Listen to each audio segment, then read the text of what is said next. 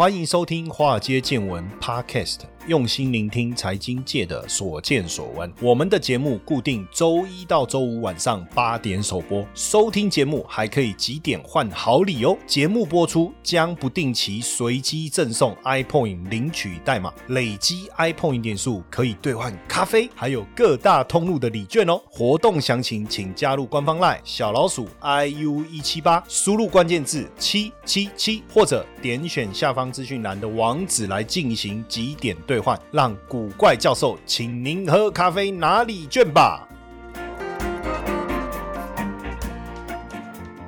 好，各位同学，大家好，我是古怪教授谢承彦。今天呢，想要来跟大家聊一聊这个 AI。好，AI AI AI 这几年我不知道大家有没有感觉哈，就是在科技发展跟演算技术突飞猛进的情况下哈，人工智慧 Artificial Intelligence 简称 AI 哈，越来越深入我们的生活领域了哈。过去 AI 可能只有在学术的象牙塔里面哦，像我们这个阳明交大的财经所哦，也有针对 AI 的部分，有很多的教授们在做深入的研究，去讨论。演算法啦，讨论怎么样把这些演算的方式融入到这个财务金融哦。那这些已经慢慢的融入到我们生活中哦。很多 AI 应用的这些，比如说电子商务应用 AI 来分析数据，有没有？哦，我觉得这个是最常出现的。现在大家其实都有一种感觉啦，比如说我在看这个 YouTube，然后我点了一次高尔夫球的影片之后，常常推到我面前的就是跟高尔夫球相关的。所以你如果你点了什么，哎，你就发现以后常跑到你眼前的就是。这个这个就是一种演算法，然后呢，行销上刻字化的精准行销，还有图像辨识的概念，如何降低你搜寻时间、增增成本？再来，我觉得医疗影像，包括就医记录等等，怎么去融合 AI？这个其实都是现阶段我们生活上非常常见的一些例子哈。AI 产业绝对不是一个梦，或是一个就好像我们现在在讲说上太空这件事情，其实已经真的民间的企业像微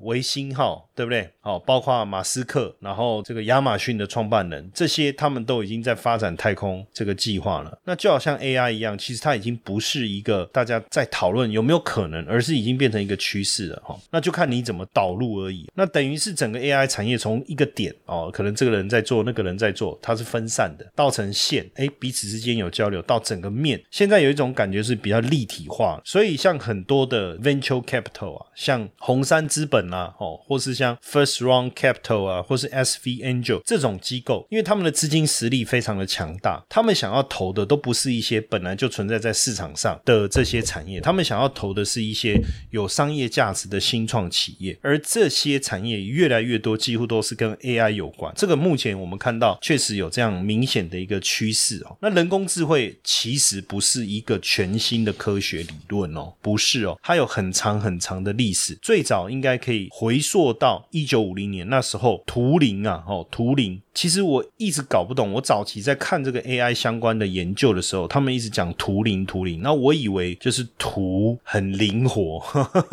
图像辨识嘛，因为 AI。现在大部分开始做大量的图像辨识。原来图灵是一个人的名字，就叫 Turing，因为他当时预言了人工智慧机器的可能。就那时候一九五零年都还没有，他就预言了这个可能。同时，他设计了叫图灵测试，只是说他虽然讲了人工智慧机器的可能，也设计了图灵测试。所以图灵不是。用图片来辨识很灵活，不是，就是一个人名翻译过，用英文嘛，to Turing，好翻译这样子哦，就看你要用什么。但是因为我觉得蛮贴近现在所谓 AI 图像辨识的这个概念哦，所以用这个图片的图，哎，我觉得蛮贴切的哈。但是没有给 AI 一个明确的定义啦。一直到一九五六年，在达特茅斯的一场会议里面哈，麻省理工学院的一个教授叫麦卡锡，他说什么是人工智慧？很简单，这个定义就是机器。不管是人还是电脑，还是你要做任何的机器的运算，它看起来会像人类的行为一样，就是透过人类的智慧而展现的答案，这个就叫 AI。所以 AI 就是利用电脑。或是一些智慧型的机器模拟人类的行为的科学，让电脑或机器人具备人类的知识跟行为。同时，我觉得过去我们在讲 AI 的时候，早期比如说你下指令，它做什么？你叫它往往左，它往左；你叫它往右，它往右。这不是 AI。AI 是它能够自己判断，在这样的情况下，它要往左或往往右，所以它有学习、推理跟判断解决问题的能力。哇，这个要做到这个很不容易耶，对不对？真的很不容易。所以在一九五七年的时候呢，一位叫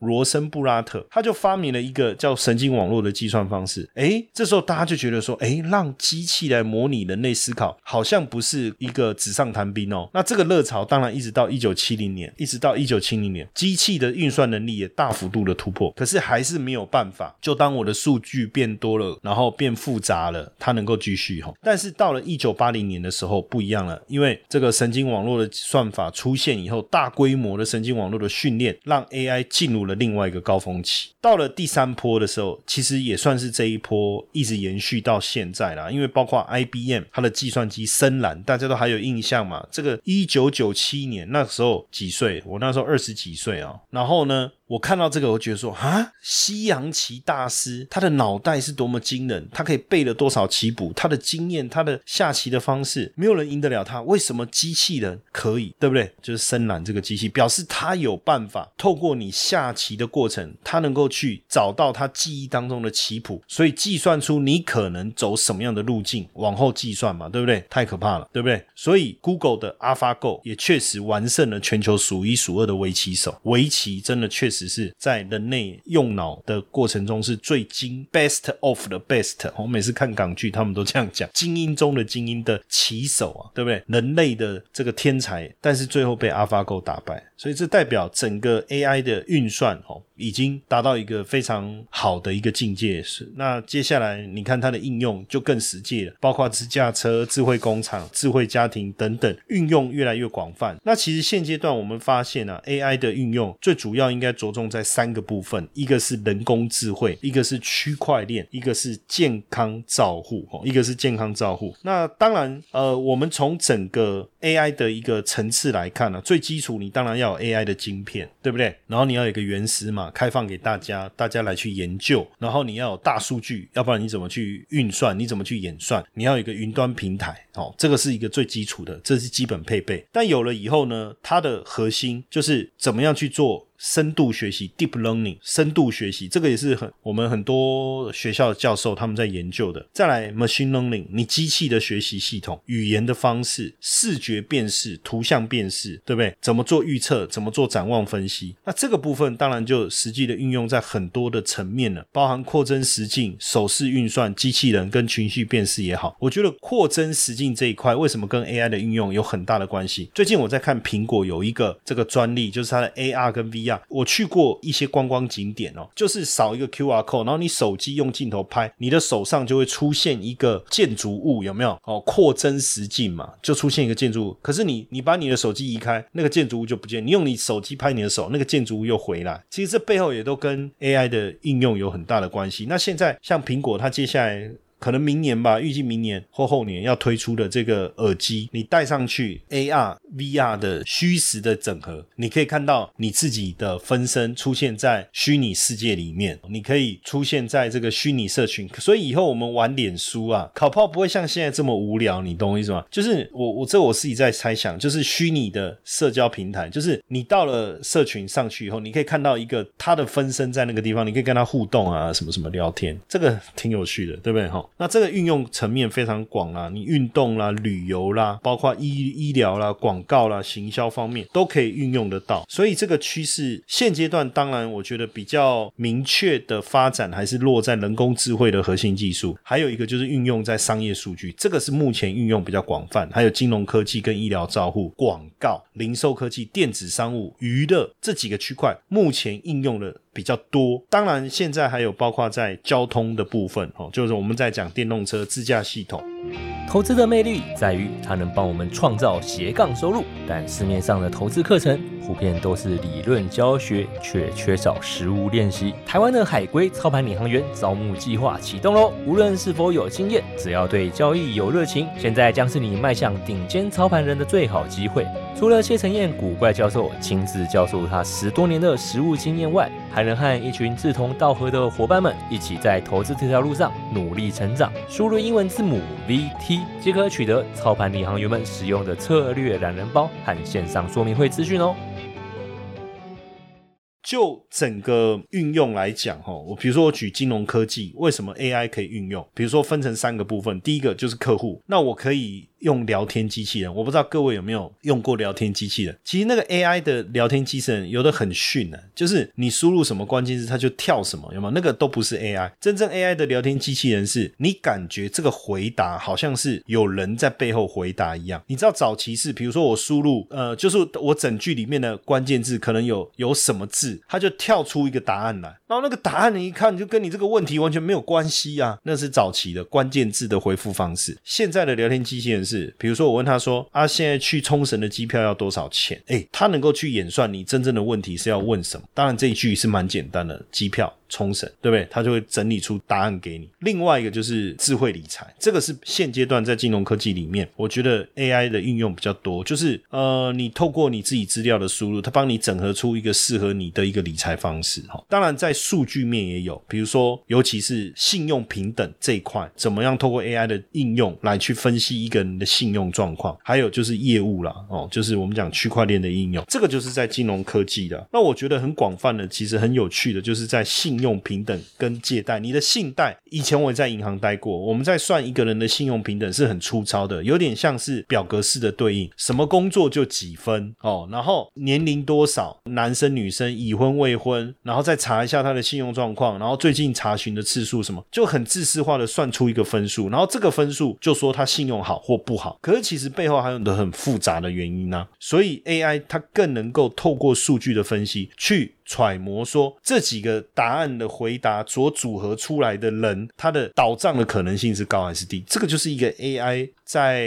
应用上，我觉得一个非常好的例子哈。那另外一个，我觉得过去几年其实早期大家对 AI 的看法蛮极端的啦。一方面认为说不可能啊，你们这个想法胡乱胡乱的，哪有可能？那另外一群人会觉得说，哎，这个很有趣啊，我怎么样去做做到更有帮助？所以一开始大家争相投入的是什么？AI 的语音助理。大家都有知道，大家都知道这个 Siri 对不对？就是一个概念嘛。你我我是之前会有试过，因为我自己有有这个 Apple 的手机嘛，试过跟 Siri 对话，你就发现它不是一个很死板的一个过程。所以后来当然除了这个 Siri 以外，阿里巴巴的天猫精灵，还有像这个小米的小爱同学，有没有？它并不是一个说固定你输入很多的这种套件，然后你讲什么它回你什么，不是这样。真的就变成是说你在跟它对话，就越来越。越越精进的过程是这样，所以整个 AI 语音的应用的层面场景也很多，包括在呃服务的部分，十一娱乐住行的部分提供服务，或是提供内容、影音串流啊、有声书啊，或是透过 AI 语音去做到一些控制，甚至就做一些互动、聊天、问答等等哦这样的一个模式。所以整个 AI 的算法也能够广泛的运用到哪里？我们讲无人商店啊、无人银行啊、无人餐厅啊，对不对？未来。我我真的觉得未来餐厅很有可能就是你走进去，你自己点餐，然后餐是自动送达或者什么什么。厨房我也不知道需不需要人了。以后如果都中央厨房这种智慧化了，坦白讲，餐厅就不用服务生，对不对？因为像最近美国就是因为很多餐厅的服务生哦不想回去继续当服务生了，不想干了。为什么？因为每个礼拜拿三百美金的纾困金，当然这个已经没了，对不对？可是之前就是每个礼拜拿三百块，后来要回去工作的时候才发现说啊，之前什么事都不用做就可以拿钱，为什么我现在要回来这个做更多事却比这个钱还少的一份工作，而且还要遭受顾客的怒骂？还要承受这个第一线可能染病的风险，所以这个也是一种改变啊。搞不好之后真的都有无人餐厅，那那他怎么怎么去知道怎么去应付我们？那就是透过 AI 哈，或是像机器人，对不对？搬运的机器人、验货的机器人、导览的机器人等等哦。啊，还有在健康照护的部分也必须要用到 AI 哦。智慧车的部分也要用到 AI。所以其实，在互动的部分，我觉得聊天问答是最难的，因为你会牵扯到每一个人的语言的结构会不同哦。你今天天。想要去哪里玩这个问题，如果我今天想要出去玩，你可以给我一些建议吗？给我一些建议，我要去哪里玩？这个问题太大了吧，对不对？他怎么跟你互动？他会问你说，你可不可以再缩小范围？你想要去北部、中部还是南部之类的？这就是一种 AI 的互动。那服务的部分，当然就是我们刚才讲的购物啦、人力资源啦、哦讯息的传递啦、控制的部分。我如果利用人工智慧的语音助理去控制智慧电视、智慧机器扫地机器人，对不对？汽车怎么？开锁等等哦，这一连串的应用，其实在生活面是越来越广哦。那未来我我我我们还是觉得说几个领域啦，健康照护我觉得是一个非常重要的领域，还有一个就是商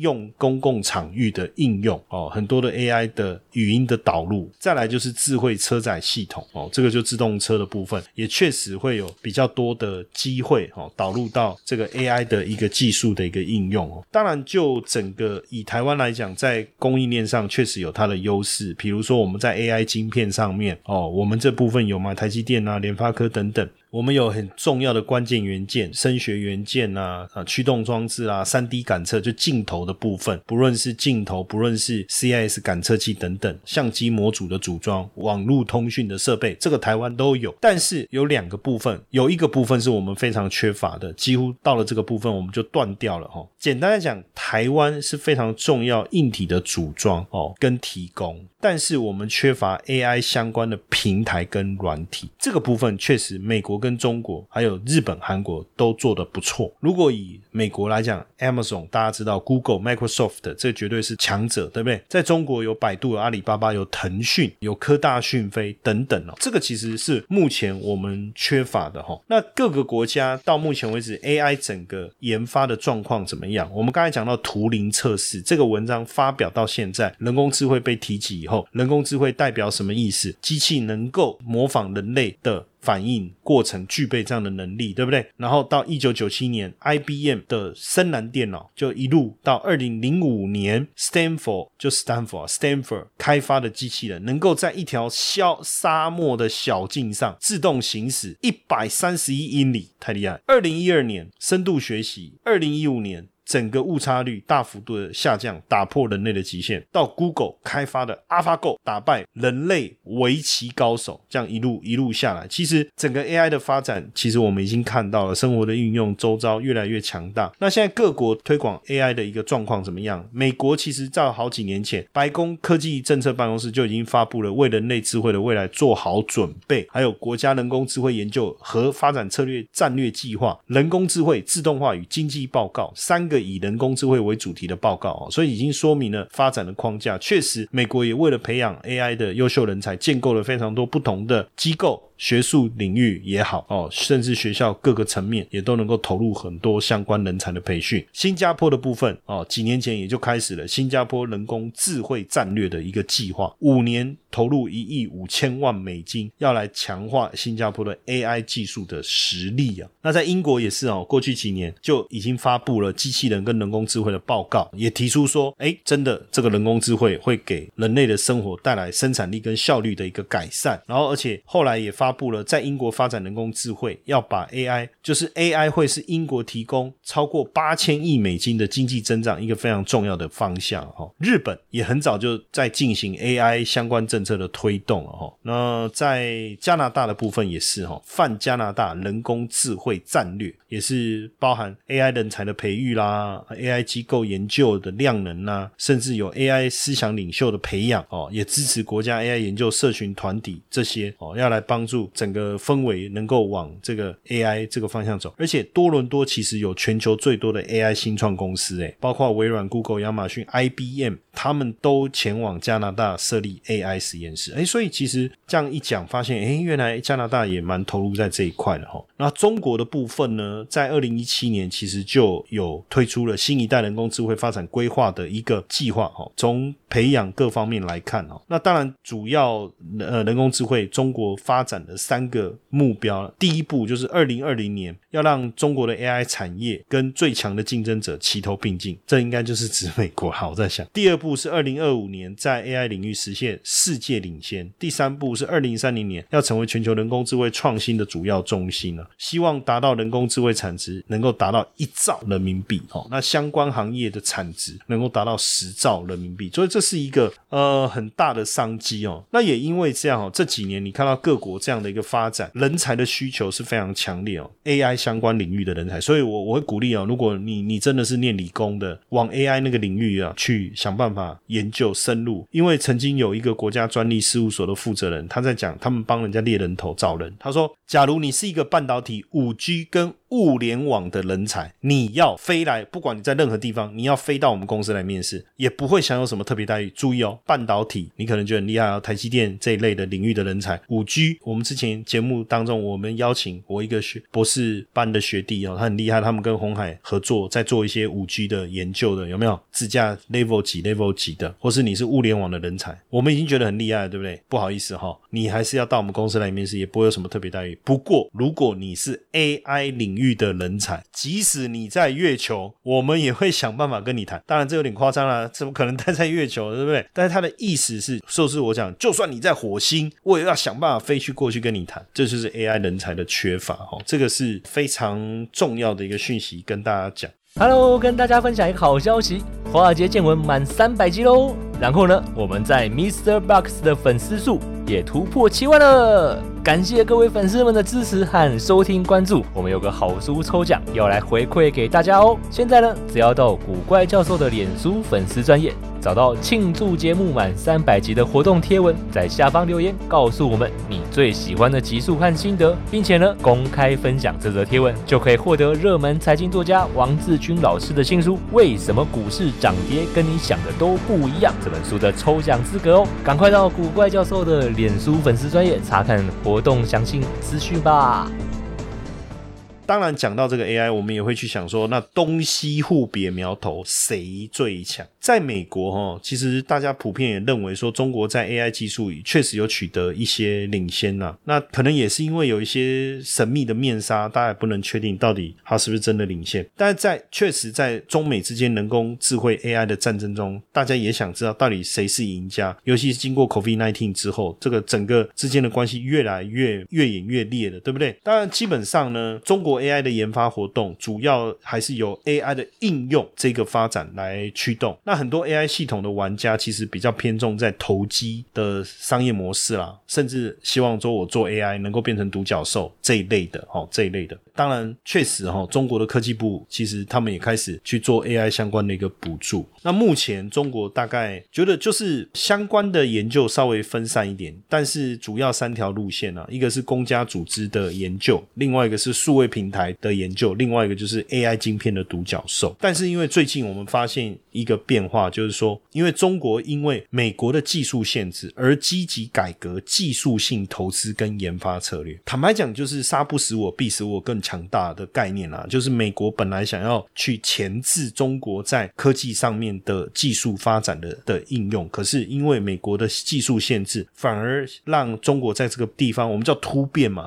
他就开始去演变了哈。当然有没有机会来挑战美国霸主的地位啊？主要还是去思考，就是说，当然第一个云端晶片当然由国际半导体大厂把持哈，但是其他边缘运算的晶片、大数据或运算平台等等，其实中国。还是有很多重量级的厂商。另外，在技术层面上，不管是技术识别技术、辨识识别技术，还是机器学习，还是自动驾驶，其实中国厂商的技术含量并不亚于国际任何一家大型的一个企业。最主要也还有一个重点是，中国有广大的内需市场哦，所以它有大量的数据跟它的经验，可以去让它来成长。目前呢，在 AI 整个领域里面有在布局的，像寒武纪对不对？它做语音辨识跟语言处理，还有机器视觉这一块，还有华为也是做同样领域的 AI 应用程式跟机器学习，还有瑞星维也是做机器生。视觉的，还有比特大陆哦，然后这个华夏新、地平线等等，科大讯飞等等，其实都是在做这一方面的应用发展。那当然，现阶段来看呢，中国投入 AI 产业是越来越规模是成长的速度越来越快了哈。那二零二零年就去年哦，中国 AI 核心产业的规模超过了一千五百亿人民币，那带动相关产业的规模是超过一兆。但到了二零二五年的时候，预计整个核心产业的规模会超过四千亿哦，也会带动相关产业的规模达到五兆。二零三零年核心产业规模达到一兆，相关产业的规模达到十兆，所以成长空间是非常非常惊人的哈。那确实哈，我们在看今年的三月的时候啊，斯坦福大学公布了一份二零二一人工智慧指数报告。其实这当中，他谈到人工智慧相关的这种引用率的指标来讲，去年中国是二十点七。哦，超过美国的十九点八。所以从二零一九年开始，全球 AI 人工智慧会议论文的数量，中国的比例已经超过美国了。到了二零二零年，大陆在 AI 期刊的全球引用数量，当然首次超越美国发表的数量，哦，首次发超越了，哈，超越。最主要，我觉得这里面有个关键啊，因为新冠疫情导致很多会议或者是培训课程都要透过线上，像我们现在就是在线上，对不对？然后线上即时会议也没有用手语，也没有字幕，那听障怎么办？人工智慧的即时字幕就应运而生。如果因为我常常在看一些外国的影片哦，坦白讲，我的听力没有那么好，他如果没有字幕，有时候我说真的，我我能听懂的比例确实比较低。那我要非常非常的专心，我可能才可以听懂大概五十趴到七十趴。可是有了字幕以后，我就轻松很多，因为有些字我听不懂，或是他连音连得很快的时候，我看字幕我就知道他他在讲什么字。那所以 Google 不是就有一个功能，就是开启这个自动翻译吗？就自动动字幕嘛？不是这支影片他们帮你 key 的字幕，是他就听他讲，然后他字幕会自己跑出来。这其实就是一种 AI 即时字幕。那所以之前像阿里巴巴，它集团旗下有一个钉钉平台。哦，他们的工程师就整合了阿里云跟达摩院了哈。达摩院是阿里巴巴集团旗下一个科学研究机构了哈。他们就发展出了语音转换文字啊，AI 即时字幕，还有就就就没有问题，你就可以无障碍的来参加这种视讯会议、直播或网络学习课程。当然，中国的 AI 可以如此高速发展，跟官方的政策的支持有很大的关系了哈。因为现在中国的人工智慧已经提升到国家战略等级，在“十四五”规划当中，它是非常重要的战略科技的。力量还有有一个很有有利的因素，是因为中国人口众多，有庞大而且有效的数据资料库哦，不论是脸部辨识也好，或者是是语言辨识也好，这个其实是对这相关产业来讲是非常重要的哈。那当然，因为现在。大家争相投入 AI 产业哦，那呃，我们如果有投资中国大陆的，或是对投资大陆公司有兴趣的同学，也会去思考说，哎，那我要怎么样来投入？其实基本上啊，你可以讲 AI 就是一个关键趋势产业，所以我们就会去思考说，我们要。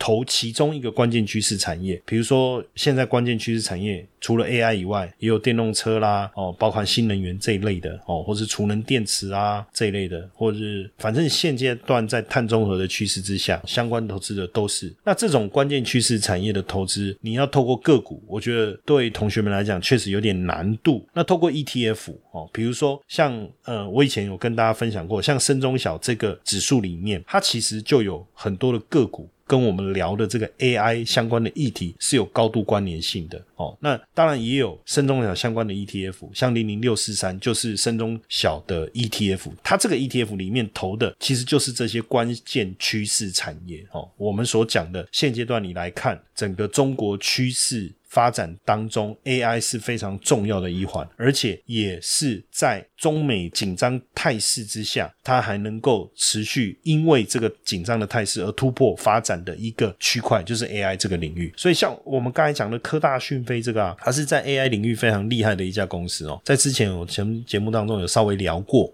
哦，科大讯飞，那它也就是在这个指数里，这个深中小这个指数里面，所以也被列为关键趋势一百强。你其实可以讲深中小这一个一百只股票。基本上都是现阶段市场上呃比较重要的，在各个领域哦，也就是现在整个政策扶持当中各领域的佼佼者了，所以你也可以把它叫做关键趋势一百强哦。所以如果你你听完今天的一个内容，你对 AI 这个领域有兴趣，甚至我刚才在讲，就是说整个台湾所缺的这个部分，这种 AI 的软体技术，还有 AI 的平台的研发，其实有蛮多是在中国大陆发展。当然，我们对投资来讲。就是，哎，我我了解这个趋势，我也对这个趋势有兴趣，我就去找到相对应的产品，看怎么样来做投资上面的一个布局，哈。最主要也是因为我们认为 AI 产业的一个发展，在未来几年哦是有很强的一个爆发力。那当然，你可以各个领域怎么样去琢磨哦。那也希望大家就是说，今天这样听完，对 AI 这个领域的发展比较有概念了哦。那也知道说啊，在投资上要怎么样去拿捏。那我们今天的分享就到这边，谢谢大家的收听，晚安。嘿，各位铁粉们，如果喜欢华尔街见闻，请大家多多按下分享键，让更多人能听到我们用心制作的节目。你们的一个小动作，是支持我们节目持续下去的原动力哦，快去分享吧！